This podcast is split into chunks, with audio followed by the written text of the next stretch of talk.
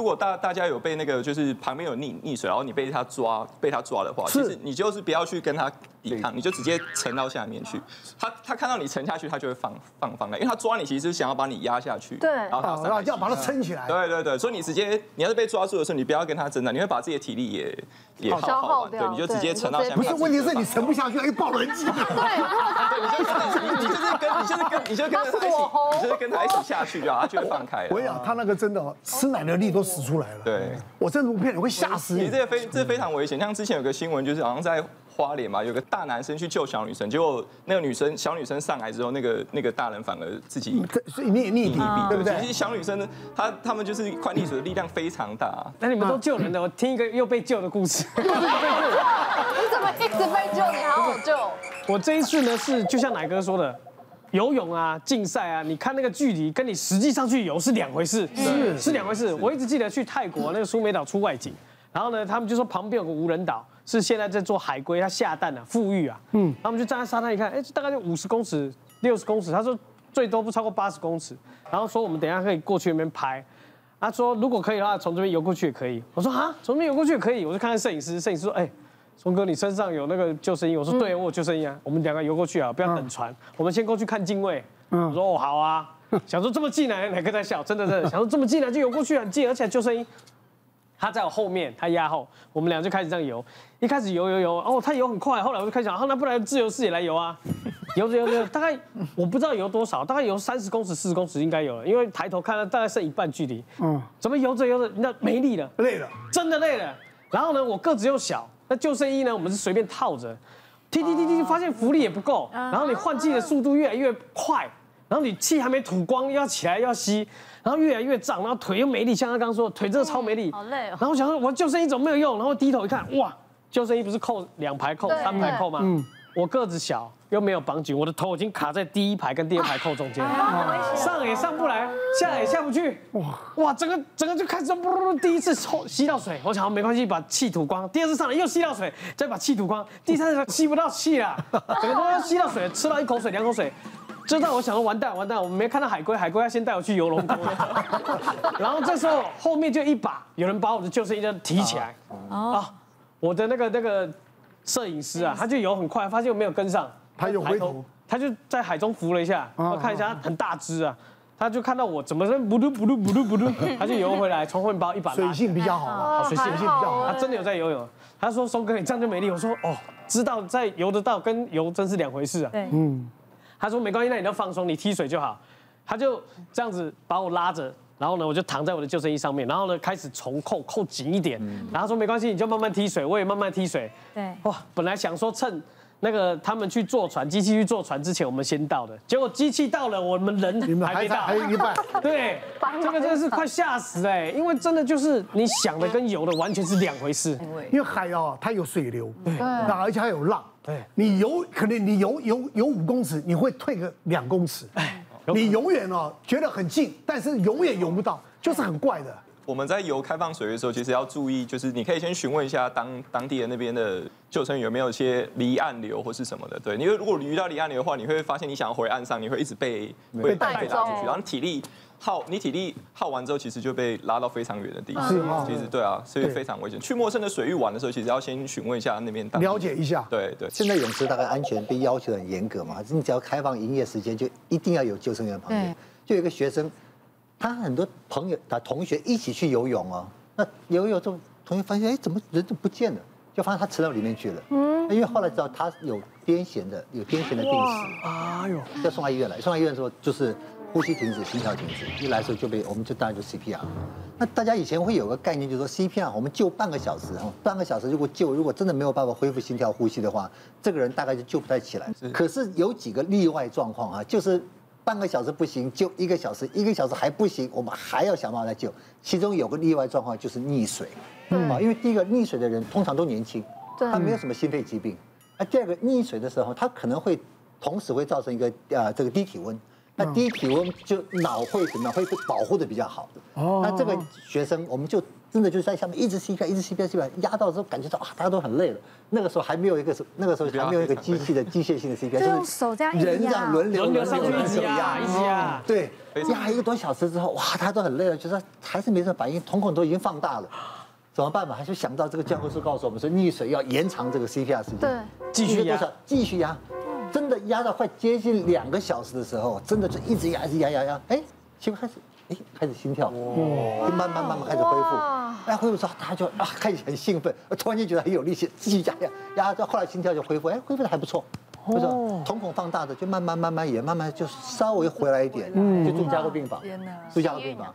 那后来这个这个同学是醒着出院，但是他他有留下一个蛮明显的一些神经，因为毕竟 CPR 时间太长，但他是醒着出院，就应该讲他还是可以对谈，现在行动大是有一些这个命是救回来了。对，我之前就是夏天去，大家都喜欢溯溪嘛，然后我就跟朋友一起去溯溪。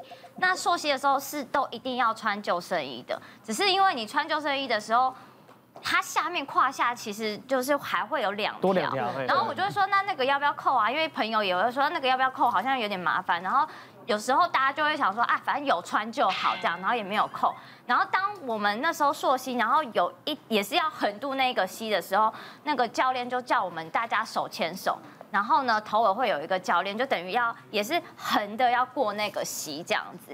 然后教练就有说，你们千万不能放手，因为那个冲力很大，就是如果有人放手的话，有人就可能就会会被冲走这样子。然后所以好，大家都说好，我们就是坚决不会放手，然后就很很像那种一心协力、同心协力要渡那个河这样子。就后来，其中有一个女生，她可能就是她平常就是比较奶的那一种，她就突然间。手，然后就手就给我放掉了。我那因为我另外一边的那个朋友也是，就是算女生，她其实力气也没那么大，然后水就一直冲我，她这边一放手之后，我就整个就这样啊，然后我就被那个水就开始冲，对，掉下去了。因为那个救生衣就是像我说的，它其实没有很牢固在我身上，所以其实中间我也是那种载浮载沉，然后头感觉跟那个。就是我的救生衣也不知道是有有没有连贯，就有点像，我也不知道从第几格里面要穿出头来这样子，然后我也不知道漂了多久，就后来我也不知道是幸还是不幸，应该是算幸吧，因为我就撞到一个石头，很大的石头，他把我挡住，然后那时候就是教练就可以追得上我，然后就是把我就等于是救到旁边，就是按上去，可是那时候我。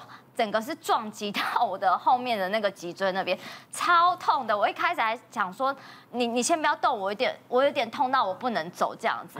然后后来还是就是有一点呃，就等于是说你要跟到车上，然后他就把我再去那个就医这样子。然后后来真的到医院，医院的那个医生就说：“哎，你还蛮能忍忍的，因为你的那个脊椎那边有一个已经有点错位了。”对，他说我还可以走，自己走到车上什么，那算是蛮厉害的这样。因为我讲到这个，我也有故事。哪个哪个时间时间？我那个时候，我那时候礼拜六礼拜天我是不工作的，我礼拜六礼拜天就带我孩子啊，三个孩子到处跑。我们到苗栗那边不是温泉区那边有很多那个溪吗？对，哎。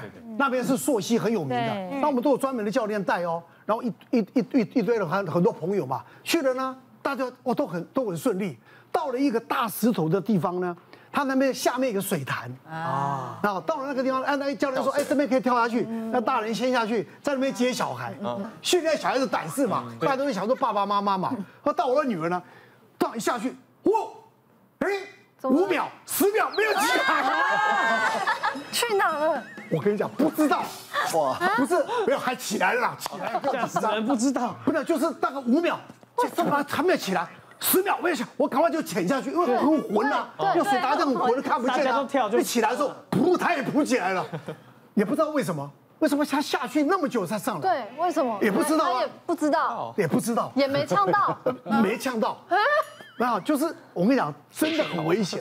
我就想说，哇，一件事情，一件事情啊。我们有时候做父母亲啊，有时候都想说爱孩子啊，带他多出去走走嘛。有时候我想一想啊，还是在家好。都在家，真的。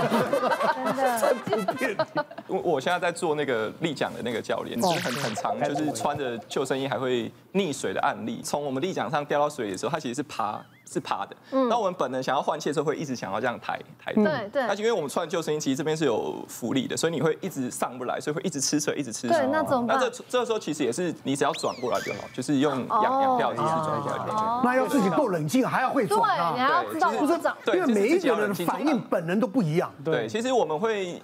我们我们会溺水原因其实都是因为太紧张了，嗯，对，所以你其实真的吃水的时候就就是不要这么紧张，你实际稍微转个角角度就上来了。嗯，过期的装备啊，在准备装备之前，其实你要查看天气预报。如果今天如果预测下午可能会下雨的话，那可能就不要出门了。是。再就是你的头盔、救生衣、手套、防滑鞋，这个都要携带。对。那想要分享，如果今天你真的不幸遇到暴雨的时候，你该怎么做？那其实你可以双手搭着我们救生衣。大力的往下拉，然后你的下半身保持一个就是仰漂姿势，然后用手稍微拨拨拨拨，慢慢靠岸，做一个防御式的求生方式，这边可以分享给大家。那其实像我之前在出勤，呃，我们复兴的时候有遇到一个救援，很特别，就是有三个年轻人约二三十岁，他们很早的时候就去爬山采野菜，那刚好遇到暴雨。造成溪水湍急，他们就过不来了。嗯，然后他们就是因为他们带的粮食也不够啊，衣服比较单薄，可能会有失温的风险，所以他们就打一一九求救。然后我们到现场之后，我们就用抛绳枪打过去，嗯，然后请他们将绳子找一棵大树把它固定起来。嗯，对。然后我们确定爬紧之后呢，我们就是用导向式的方式爬绳子爬过去。嗯，哦，那我就是那一位。爬过去的那一位，刚好我们有影片可以看一下。哎呦，哇，哇，是谁？那我们就是爬过去，哇，好快，还要蜘蛛人了你。对，真的是水好大。专业训练。那爬过去之后，我们就是将那三位民众穿上我们的救生衣，再利用我们对岸的绳索，再把他们拉回来。最后还是我自己，还是用导向式再爬回去。再爬回去。哇，哦，那你爬回去，那这边绳子就没有人解开。阿松问到一个好问题，因为他们三个算是当天算是天气比较好的时候走过去，所以隔天点等天气比较好的时候，哦，再去解就好，再过去解开。对啊，急什么？对对对，一条绳子急什么？我们想说一丝一缕，恒念物力为艰的，不解没关系 啊，就放个点，可以啊。比较重要，一条绳子算了。这个绳子还好。好了，今天我们讲到，真的有很多的时候，厂长啊，你真的不知道危险呢，可能就在你身边。对，所以记得当下真的冷静，要像我一样，不要紧张，啊啊，要冷静啊！哎，啊，当然，如果万一真的紧急的时候呢，还是要打这个一一九，请我们专业的这个救护人员的指示，才能够免于很多那个呃，照顾到更大的一个危害，好不好？谢谢大家，谢谢。别忘了订阅我们 YouTube 频道，并按下小铃铛，收看我们最新的影片。想要看更多精彩内容，快点选旁边的影片哦。